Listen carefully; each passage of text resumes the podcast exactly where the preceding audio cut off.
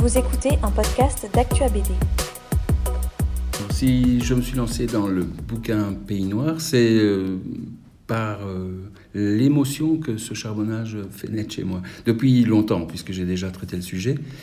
Et j'avais, j'ai proposé d'ailleurs, avant Marcinelle 56, j'avais eu envie de, faire une BD, euh, pas didactique, mais une BD qui explique des choses. C'est-à-dire, ce qui m'a intéressé, c'est de, diffuser une information, de de partager une information, une série d'informations qui, moi, m'ont passionné. Donc, le moteur de ce bouquin, c'est la mine d'informations, sans jeu de mots, euh, que j'ai moi-même découvert. Parce que pour faire ce livre, j'ai appris moi-même beaucoup de choses.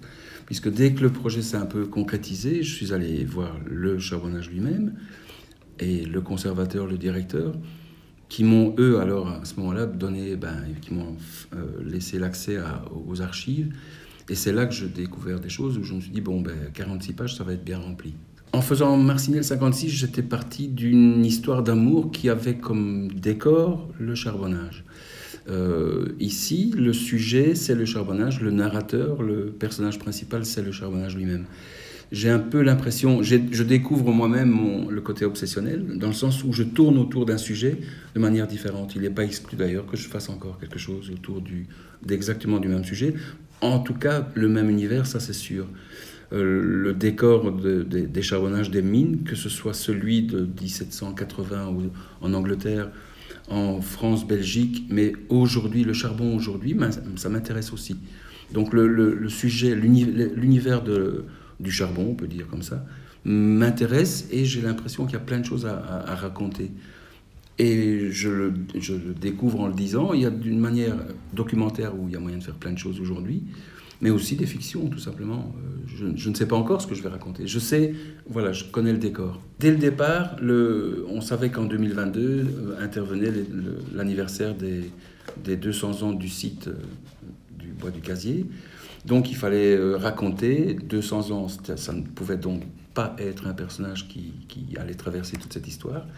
J'ai été tenté par le Il était une fois, euh, ou l'oncle Paul, jadis dans, Spirou, qui était le narrateur. Il amenait le lecteur, il, il, promenait le lecteur dans, l'histoire et dans la chronologie. Et en fait, je me suis dit, mais s'il y a une entité qui est là du début à la fin, c'est bien le charbonnage lui-même. Et d'ailleurs, pour parler d'une autre bande dessinée, après on m'a dit, ah, t'as as, fait la même chose que dans la BD, La Bombe, que j'ai chez moi mais j'ai pas encore lu, où c'est la bombe elle-même qui parle? La bombe atomique. Et, et, je me suis rendu compte après qu'il y avait eu le drame euh, comme point commun aussi. Quand on doit raconter quelque chose d'aussi euh, long dans le temps, il faut trouver une astuce. Et le charbonnage, moi, en tant que visiteur, en tant que kidam, n'importe lequel, euh, quand on entre dans ce lieu, il y a de toute façon une espèce d'entité.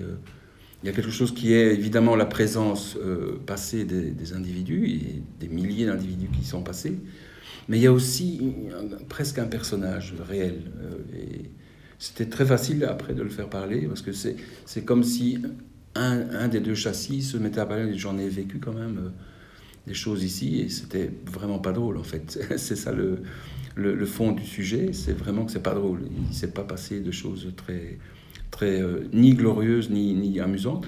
Sauf peut-être justement le, la camaraderie, l'héroïsme, on a vu la, la beauté de la, de l'évolution des, de, à la limite presque de la philosophie, des lois, des, des, euh, des sociétés tout simplement, qui, qui se sont développées. Euh, la classe ouvrière est née dans ces années-là, en 1850 plus ou moins schématiquement, parce qu'on avait besoin de main-d'œuvre, hommes, femmes, enfants.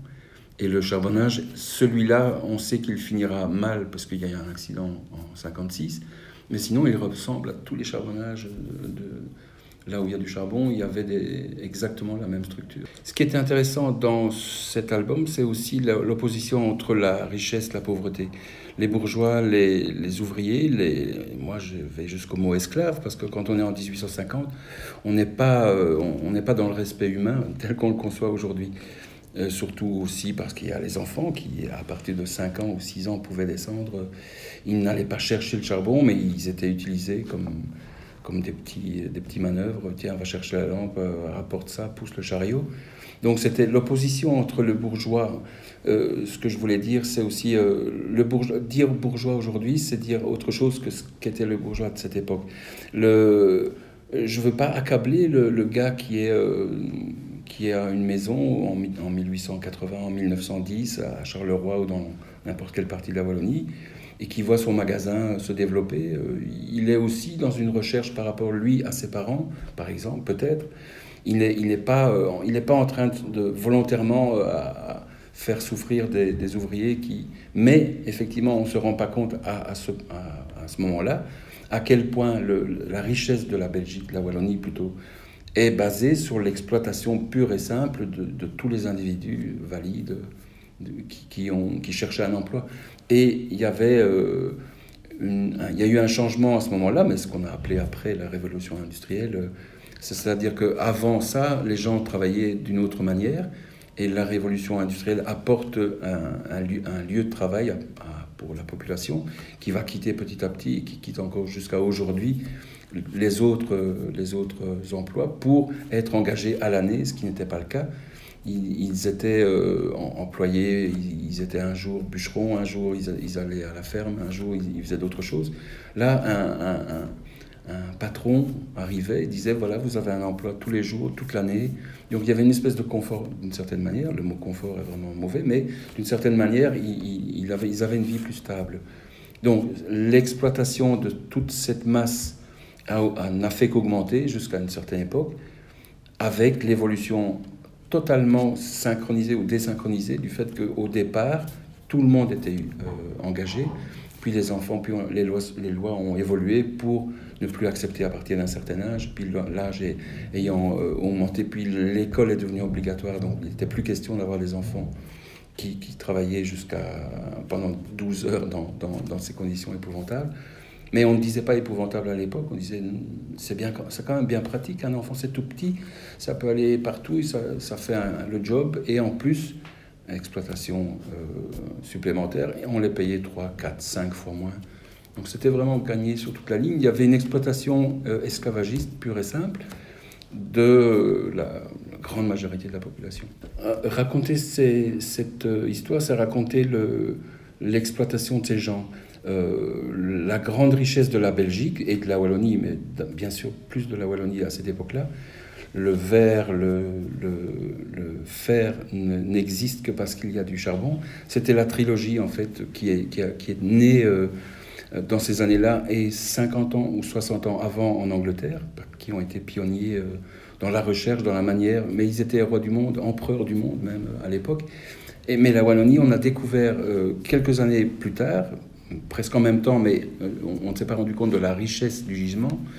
Euh, de, le pays, en fait, le, charbon n'a pas de nationalité. Le charbon, il est dans la terre. Il passait, il est d'ailleurs à Saint-Étienne, il est dans le nord de la France, puis il passe sur la Belgique, il ressort vers l'Allemagne et puis ça s'arrête. Mais il y a aussi des mines en Silésie. Enfin bon, donc c'est le, hasard de la géologie fait que le charbon était affleurant euh, déjà au 14e siècle, 13e siècle où les gens ben, se servaient pour se chauffer avec le bois il y avait la possibilité du charbon.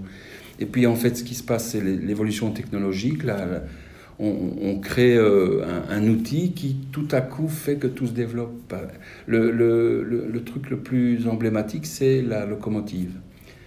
La locomotive, c'est quoi? Et en fait, c'est en Angleterre que ça se passe. la machine à vapeur, c'est la, production d'énergie avec une autre énergie.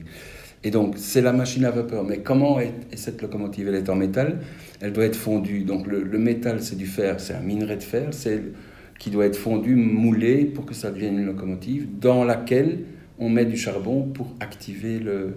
C'est la machine qui est vraiment le. La révolution industrielle, c'est la machine. On dit euh, va enlever des emplois, mais non, elle va en créer beaucoup dans un premier temps. On a besoin d'un élément fondamental, du feu, et pour faire ce feu, il faut du charbon. Le bois va trop vite, ça brûle trop vite et très mal. Le charbon a une... Et plus on creusait, mieux était le charbon, vu que la géologie, c'est quoi C'est quoi le charbon? C'est des restes fossilisés de, de, de, ce qu'il y a sur la planète, de ce qui pousse, de ce qui s'écrase, de ce qui euh, fermente, de ce qui se bloque. toute la matière trouvée sur la planète Terre, c'est c'est euh, le restant de la, enfin, de, de, la, de la vie sur Terre. C'est quoi, quoi le caillou C'est quoi le... Toutes les matières sont le résultat du, du, temps qui passe. Et donc le charbon est une de ces, de ces matières. On s'est rendu compte que si on le brûle, ben ça fait ça. C'était d'abord agréable pour, pour survivre. Le feu, euh, c'est la survie. Et puis l'industrie s'en est mêlée, c'est-à-dire on a inventé l'industrie pour euh, servir le charbon. Les banques, la banque, la Société Générale a été créée pour développer l'exploitation du charbon. En tout cas sur euh, la Belgique, c'était comme ça, mais il s'est passé la même chose partout et il se passe encore la même chose. L'exploitation du charbon, l'énergie fondamentale, ça nous amène presque à l'actualité, c'est euh, produire de l'électricité. Aujourd'hui, ça se fait à 30% dans le monde avec le charbon comme, comme source quand j'ai fait Marcinelle 1956, c'était en noir et blanc. Quand j'ai commencé, quand l'idée s'est un peu fixée d'une chronologie d'un biopic, en fait, sur un, lieu, euh, la couleur, je n'ai pas du tout réfléchi en noir et blanc. La couleur s'est imposée pour plein de raisons. La première qui m'est venue, c'était l'évolution des 200 ans. Ça veut dire une évolution de couleur aussi. On, est, on vient presque de sortir du Moyen Âge en 1800, euh, en 1750. On est, on est dans une une couleur de vie. Et j'avais en tête, moi, la couleur du feu, tout simplement. Je, n'imaginais pas raconter cette histoire sans, dessiner l'orange, le feu, le rouge. Et me sont venus dans la documentation aussi plein de gravures, de, de dessins et de peintures de ces années-là, parce qu'évidemment, on n'a pas de, photos des débuts, mais on a euh, des, comment dire, des, affiches et dès les années 1880-1900, on a des affiches de voyage, des affiches promotionnelles, des affiches de l'exposition, par exemple, universelle euh, internationale de Charleroi en 1911, parce qu'effectivement. Euh, tout s'est développé, quand tout se développe, il y a une, imagerie qui se développe, qui, et qui sont des couleurs fantastiques, qui sont des belles affiches en réalité. Euh, là, là, encore, grand paradoxe, c'est la même exploitation, c'est le même la même souffrance des gens qui, est, évidemment ne transparaît pas sur la beauté des affiches, qui sont en même temps la promotion des industriels, la promotion des artisans, la promotion d'un mode de vie, d'un, comment on dit, euh, presque du luxe. C'est un, et c'était des affiches en couleur. Donc je, voulais qu'elles soient représentées et je les ai représentées. Euh, l'idée du livre, c'est aussi de, témoigner sur, euh, sur le, passé, mais en rappel constant de ce qui se passe aujourd'hui. C'est-à-dire que ça, ça, rejoint totalement l'ambition du, mémorial, ou du, lieu qui est mis en, scène dans, ce livre.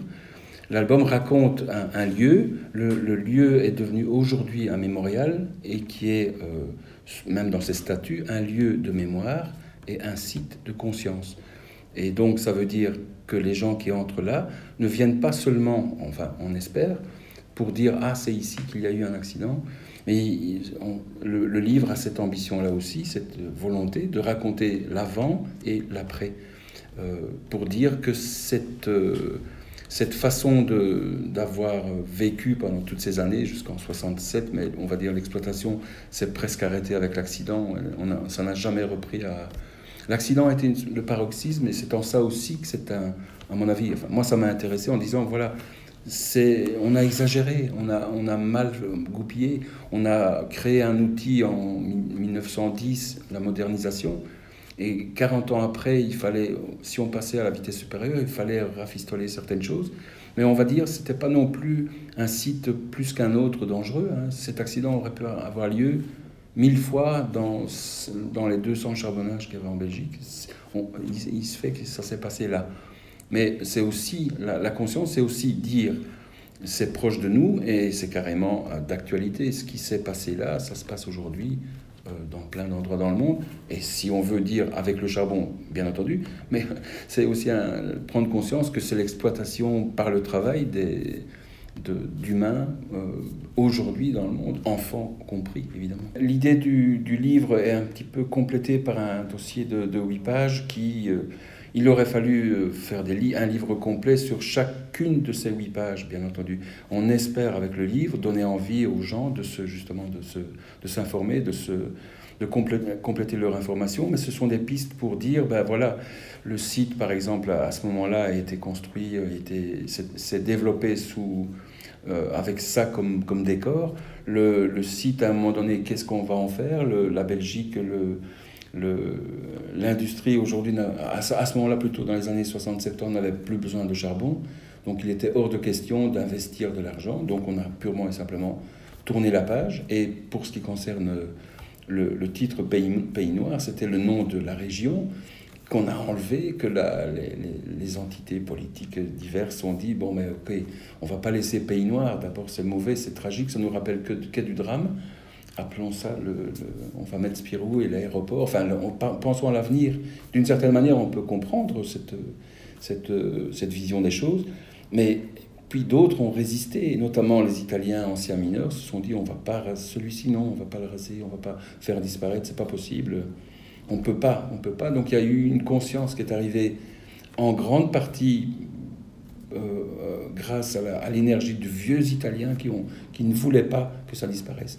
Et même les comités qui étaient déjà, ou même le, futur directeur du, du casier était déjà partie prenante, ils, ils, étaient déjà dans des associations en disant ça on peut pas on peut pas, ça, ne peut pas disparaître décemment, ce serait pas bien, on ne peut pas oublier ça. Quoi.